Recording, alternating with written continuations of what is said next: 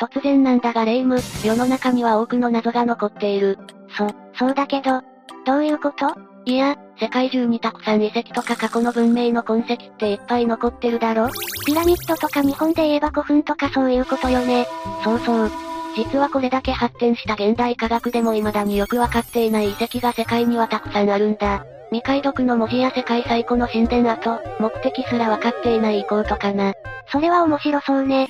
そういうわけで今回は現代科学でも未だ解決できない古代遺跡について紹介していくぜ。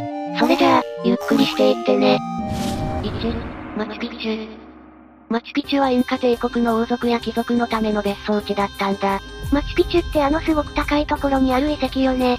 そんな高いところに別荘を作ってたの？ああ。高いところに作ったことにも意味はあるんだが、マチュピチュの位置している場所が鍵になっているんだぜ。その言い方ってことは、高知っていうことだけがポイントじゃないってことね。まずはマチュピチュに関しての概要をざっくり喋っておくぜ。助かるわ。マチュピチュはペルーにあるインカ帝国の遺跡で、15世紀くらいのものなんだぜ。南米にある遺跡だったのね。ああ、そうだ。標高2430メートルの高地にあって、空中都市とかインカの失われた都市とか言われていたんだぜ。面積は13平方キロメートル。石製の建物が200個ほど建っている。ロマンのある別名がついているわね。でも、別荘地ってことは人が常に住んでいた。いわゆる都市っていうわけじゃないんだよね。そうだな。帝国の偉い人たちのための避暑地や別荘みたいなイメージを持つと良いと思うぜ。宮殿と宗教施設、そこでの生活を支える職員の住居があって、最高でも750人程度しか生活していなかったようだ。少ない、山奥の村とか離島みたいなレベルじゃない。そんな規模だが1440年に建設されてからインカ帝国が滅びるまでの80年くらいは使われていたんだ。きちんと生活区域として機能していたのね。そもそもの疑問に戻るんだけどどうしてこんな高地に作ったの？というかどうやって作ったのかしら。まずどうしてこんな高地で生活していたのか。ええー、高地にあることで避暑地として機能していたことが一つ。もう一つは宗教的な理由からだ。宗教？インカ帝国の信仰対象が太陽だった。マチュピチュは南北は山に挟まれていて、東西は開けているという立地と、標高が高いという点で太陽の観測や研究に都合が良かったんだ。天体観測用の大きい望遠鏡とか研究施設も山の上にあることが多いのと同じ理由よね。そういうことだ。次にどうやってこんな高地に石でできた街を作れたのかってことだな。上まで担いで登ったわけじゃないわよね。そんな脳筋戦略取らないぞ。マチュピチュは北東と西南方向に走っている断層の交点に位置しているんだ。強い力が加わり続けている結果、石がいい感じに割れるから、切り出して加工するより効率が良かったんだな。賢い。インカ帝国は製鉄技術はなかったけど石加工の技術がすごく高かったんだぜ。加えて断層に沿って雨水が流れるから水はけがいいし、生活用水も入手しやすくて生活基盤を整えやすかったんだ。マチュピチュはかなり現実的で精密な都市計画の下で作られた街だったのね。そんなマチュピチュだが未だに許可が下りず調査できていない隠し扉もあって、まだまだ新しい発見のある遺跡とも言えるな。2、ナスカの地上絵。こちらも同じくペルーにあるんだが、ナスカの地上絵がどういう目的で作られたか知っているか？うーん、そう言われると知らないわね。莫大な労力もかかるだろうし何か目的はあったはずよね。実は分かってないんだ。いくつかの説は出ているんだが、まだ確定的なことは分かってはいない。そうなの？ナスカの地上絵は古代ナスカ文明の遺産で、平坦な砂漠の上に砂利の色分けで描かれた巨大な絵の総称なんだ。だいたい、50から300メートル程度の大きさで動植物や日用品、宇宙飛行士と思われる絵が描かれているんだ。ふむふむ。って宇宙飛行士？この時代に宇宙飛行士なんていないでしょう？もちろん、指が4本しかない手とか何を書いたのか不明なものもいくつか残ってるな。それで説って何かしら？まずは社会事業説。古代ナスカには食料を集め不作時に備えるシステムがなかった。そこで、地上への政策に従事する人たちのためにという名目で食料を強制的に取り立て、不作に備えていたんじゃないかと言われているぜ。なるほど。あとは雨乞いの儀式説とかな。地上へのライン上を学隊や人々が練り歩くという儀式をしていたんだ。周辺の砂から雨乞いで使われていたエクアドルでしか取れない貝も出てきたことも、この説の説得力を高めているな。証拠があると途端にそれっぽく思えてくるわね。他にも歴法関連説もある。簡単に言えば暦、カレンダーじゃないかってことだな。絵の中には当時と夏至の日没位置を示すものが見つかっていて、この辺りは当時夏至が雨季と寒気の始まりに関わるから農耕に深く関係するんだ。農耕は食料の確保にもつながるしこの時代は死活問題だったでしょうから、それだけ大規模な工事をしたとしても不思議ではないわね。ただ、すべての絵に当てはまるわけじゃないから説としては微妙なんだよな。ふむふむ。地上への川を挟んですぐ南には河内の階段ピラミッドという、ナスカ時代の祭祀の中心とされている遺跡も見つかっているし、関係が深いのではないかと言われているんだ。そこも含めて今後謎が解明されていくと面白いことがわかるかもな。3、モザイク遺跡。中国で見つかった巨大なモザイク状の構造物は知ってるか？幾何学模様がたくさん。これは何？これはゴビ砂漠とタクラマカン砂漠の間くらいの位置で見つかった謎のモザイク状のオブジェクトだな。一番目立つ三角でできたモザイクは横1.74キロ縦1.36キロとなかなか大きいんだぜ。砂漠地帯にこんなものが、ナスカの地上への親戚かしら。有力なのは衛星キャリブレーション説だな。知らない単語が出てきた。人工衛星から送られてくる映像とかって見たことあると思うんだが、その画像データっていうのはどうしても歪みやノイズが入ってしまうんだ。その歪みを地上に作った実測できるマークを使って歪み具合を計算し、正しい情報に補正することを衛星キャリブレーションという。なるほど、実測値と比較できれば簡単に直せるものね。近くに軍事施設もあるしモザイク構造が並んでいる北緯40度27分あたりには、アメリカのとある軍事施設も並んでいることからそうじゃないかと言われているぜ。それは有力ね。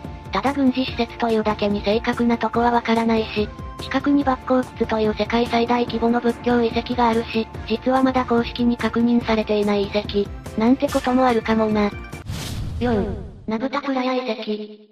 エジプトにはとんでもなく高度な天文学を習得していたにもかかわらず、紀元前3300年前に忽然と人がいなくなってしまった遺跡があるんだ。え、何それ？ナブタプラヤ遺跡という遺跡でエジプトはサハラ砂漠に位置している。今から1万年以上前に遊牧民が住み着いて高度な知識と複雑な建造物を有していて、カレンダーサークルという人類最古の石のカレンダーを作ったとされているんだ。紀元前3000年にカレンダーが作られたの？真南に来た夏至の太陽を指す石柱、シリウスを指す巨石と、信じられないような天文測定の技術をこの地でコツコツと積み重ねたようで、どこかから輸入したものではなく世界最古のものであることは確実のようなんだ。夏至ってことはやっぱり農耕と関係しているのかしら。それもあるけど当時のこの土地は緑のサハラと呼ばれているんだ。サハラ砂漠も緑が生い茂っていた時代もあるのね。ああ。それで雨季になると大きな湖ができてしまうんだ。だから夏には一度別の場所に移動して時期になったら帰ってくるという生活をしていたようだな。それで雨季の始まりを知ることが生活に不可欠だったんだね。しかもスフィンクスやピラミッドに似た遺構も見つかっていて、後のエジプト文明に少なからず影響しているのではないかという学者も多いんだぜ。そんなに高度な文明の人々が突然いなくなってしまったの？季節によっては移動していた人々だから何らかの理由で、この土地を使わなくなってしまっただけかもしれないし、その後の文明にも影響しているとしたら全滅したってわけじゃなさそうだな。5、ファイスト水石。この世の謎といえば未解読の文字とか有名だよな。ギリシャのクレタ島から古代都市ファイストスの遺跡が見つかっていて、そこからは1000文字 A 1000文字 B という文字が見つかっているぜ。未解読の文字？暗号みたいでワクワクするわね。解読されていないのは1000文字 A。1000文字 B の方は A よりも最近の文字なんだがすでに解読されていて、帳簿や目録、記録用として使われていたようだ。1000文字 A の解読に1000文字 B は応用できないの？やってみたんだがうまくいかなかったそうだ。使われていた時代も2、3世紀違うしさすがにそれだけ違うとな。私たちで言えば今と江戸時代くらい違うものね。それは難しいかも。遺跡から出てくる粘土板も質が悪かったり少なかったり、文章の体裁もバラバラで解読に至ってないんだぜ。解読するにはまだサンプルが少ないってことね。加えて、ファイストスの宮殿跡からはファイストスの円盤というくれた聖国文字という、これもまた未解読の文字が綴られた円盤が発見されているんだ。未解読文字の宝庫じゃない。時期的には1000文字 A と被るんだが商用的に使われていた1000文字に対してこちらは定型文ですらないことからも、解読が難航しているんだ。ギリシャ語の音の数とも合わないことからよそから持ち込まれたものかもしれないとも推測されているぜ。商用利用されていた文字じゃないとすると、何が書かれているのか余計に気になるわね。宮殿後から出てきたってことは何か重要なことが書いてあるかも。6、ブルニケル洞窟。フランスのブルニケル洞窟から戦死時代の人が作ったとみられるストーンサークルが見つかったんだ。この時期の人だとすればネアンデルタール人で間違いないそうだぜ。ネアンデルタール人に関する発見ね。太陽光も届かない洞窟の奥で石順を並べて作られているんだ。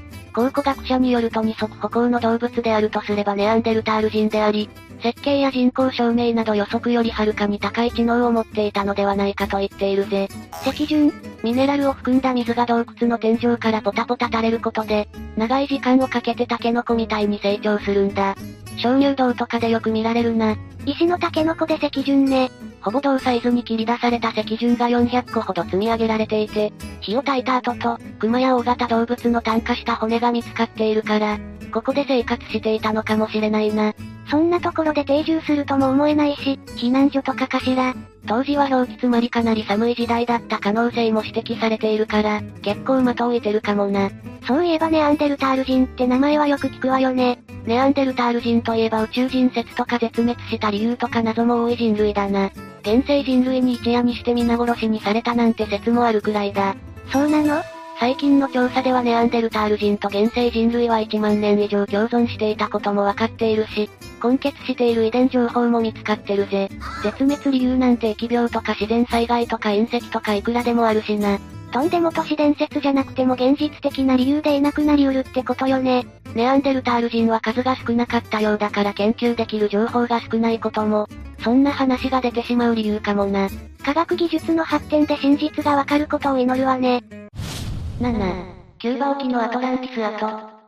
一度は耳にしたことがあるだろう？アトランティス。今は海底に沈んでいると言われているんだが、それっぽいものが海底から見つかることも多いんだ。オカルトとか創作の類じゃないの？大半がそうだし、アトランティスの元ネタはプラトンの著書なんだが真面目な研究もあるぜ。へえ。2001年キューバ近くのバミューダトライアングルの海域の水深650メートルに、水没した海底都市が見つかったんだ。人工的なブロックやピラミッドが見られたんだぜ。神秘的。5000年前のものと見られたんだがその当時では文化文明では存在していない、高度な技術を持っているとされたんだ。本当にアトランティスじゃない？古い発見ではバハマ沖のビミニロードとか人工物や過去の文明の痕跡は、しばしば海底から見つかることがあるんだ。アトランティス含め水没都市もそのうち本当に見つかることもあるかもしれないな。アトランティスじゃなくても海底に沈んでいる文明の謎も気になるし、どちらにせよ面白そうよね。はは、トンカラリン。実は日本にも謎の遺跡というか遺構が見つかっているんだ。どこにあるの？熊本県の名古屋町だ。全長464メートルのトンネル型の構造物で自然の隙間や人工の地下水路で構成されていて、トンカラリンと呼ばれているんだぜ。面白い名前ね。中に石を投げ込むとトンカラリンと聞こえるとか、朝鮮語で鬼のこもる穴や天帝という意味があるとか色々起源があるようだな。なるほど。特に民間伝承もなく、排水路や古代人の信仰遺跡、東京由来とかいろんな考察がなされているぜ。日本では珍しいピラミッドと同じ石の組み方をされているのも謎だな。トンカラリンに関しては謎しかないわね。しかも2001年に2つ目が見つかって、まだ第3、第4のトンカラリンが見つかるかもしれないな。もしかして今見つかっているよりももっと大きな地下施設の可能性もあるってこと？日本は地震も多いし探索技術が進歩すれば今は埋もれてしまっているものが、今後見つかる可能性は大いにあるな。おお、出口に菅原神社があったり近くの古墳から女性シャーマンと見られる頭蓋骨が出てきたりと、今のところは宗教関連の施設ではないかと見ている人が多そうだな。9、モヘンジョダロ。モヘンジョダロは4500年前とは考えられないほど発展した高度な技術を持った都市だったんだ。モヘンジョダロってあの？ああ、そうだ。パキスタンにある世界遺産でインダス文明最大の都市遺跡だな。高度にデザインされた直線的で5番の目のような都市で、木工建築技術は当時世界最高峰だったと推測されているぜ。思ったよりすごい都市だったわ。公衆浴場や、穀物倉庫、下水路、大量の井戸、神殿、集会場、え、要塞、見張りの塔、銅人形を作れるほどの鋳造技術、未解読のインダス文字。ちょっと待って、なんだ？発展しすぎじゃない？普通に現代の文明と張り合えそうよ。そんなも変所だろ含めインダス文明なんだが忽然と痕跡を消してしまうんだ。そんなに発展していたのに？度重なる洪水や乾燥地下によって水の確保が困難になってしまった結果、放棄するに至ったのではないかと言われているぜ。なるほどね。突然、姿を消してしまった原因として古代核戦争説というものがある。急に都市伝説みたいになったわね。これに関しては地面から放射能が検出されたことと、ガラス化した街が見つかって、1000度から1500度の核実験レベルの高温で急速に熱された痕跡が見つかったことから言われているんだ。ええ山火事とか噴火とかじゃないってことよね。似たような痕跡は現代の核実験をした砂漠地帯でしか見つかってないことと、インダス川流域ではそういう大きな火事や噴火の形跡が見つかっていないことから、そう囁かれているんだぜ。古代に高度な技術を持った文明の痕跡はいくつか見つかってるけど、核兵器はちょっとレベルが違いすぎるわよね。まあ、このガラス化した街を報告したダンウェポートは公にしてはいけないとかなんとかで、明確な場所を報告していないし今のところは作り話じゃないかとの判断が一般的だな。ロマンはあるけど眉唾者よね。一方で、放射能の検出や忽然と姿を消した理由は分かっていないから、その点に関してはまだまだ調査する必要はありそうだな。10、ギョベクリテペ。最後はギョベクリテペという遺跡で、この全容がわかると色々な世界最古の〇〇が変わることになるかもしれないんだぜ。そんなに古い文明なの？およそ1万、1500年前と推定されていて世界最古とされているシュメール・ウルムド文明よりも前の遺跡で、石でできた神殿の痕跡だとされているぜ。日本じゃ縄文時代くらいの頃だな。そんな時代に建築物が作られているなんて、ギョベクリテペは神殿というだけあって宗教があったということになるんだが、今までは農耕が始まり定住し宗教が生まれるという流れだったんだが、ギョベクリテペでは農耕文明以前に宗教や信仰があった可能性も示唆されているんだ。歴史がひっくり返るかもしれない発見よね。死後に加工した頭蓋骨や欠損した石像も見つかっていることから、世界最古の頭蓋崇拝や生贄信仰の可能性も指摘されているぜ。頭蓋崇拝ってドクロ崇拝とも言うんだが、名前の通り人の頭蓋骨を崇拝の対象とする風習だな。首狩りとか、人身釘、祖先崇拝と関連がある。意味合いとしては農耕とか狩猟の成功を祈るものが多かったようだぜ。ふむふむ。これだけのものを作るには時間も人も必要にもかかわらず、近くに人の居住した形跡がなかったり水星衝突や地殻変動の記録が石中に掘られていたり、技術的にも色々と謎が多いな。1万、1500年前の遺跡なんだよね？ああ、エジプト文明とか最古とされているメソポタミア文明よりも7000年も前の遺跡ってことになるな。地球外の存在とかじゃないよね。技術を伝えたのが宇宙人説とかシュメールの神々であるアヌンナキによって作られた説とか、都市伝説レベルでは語られているな。なるほど。現在5%程度しか発掘が進んでいないし今後もさらなる発見があるのは確実だろうな。確かにこれは発掘が進むと文明史や人類最古が色々と覆っていく遺跡かもしれないわね。さて今回はまだ色々と謎が多い古代遺跡を紹介してきたぜ。とんでもから面白い説まであってかなり興味深かったわ。わからないことも多い分、現状の情報で説明しようとすると、結構オカルト的な話も多くなってしまいがちなんだぜ。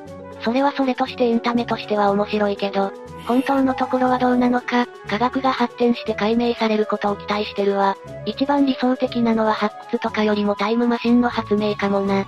それはそうかも。百分は一見にしかずっていうし、どういう方向にせよ科学技術の発展と研究の進展を待つしかないな。そうね。というわけで、今日の動画はここまで。動画が面白かったら、高評価とチャンネル登録よろしくお願いします。最後までご視聴いただきありがとうございました。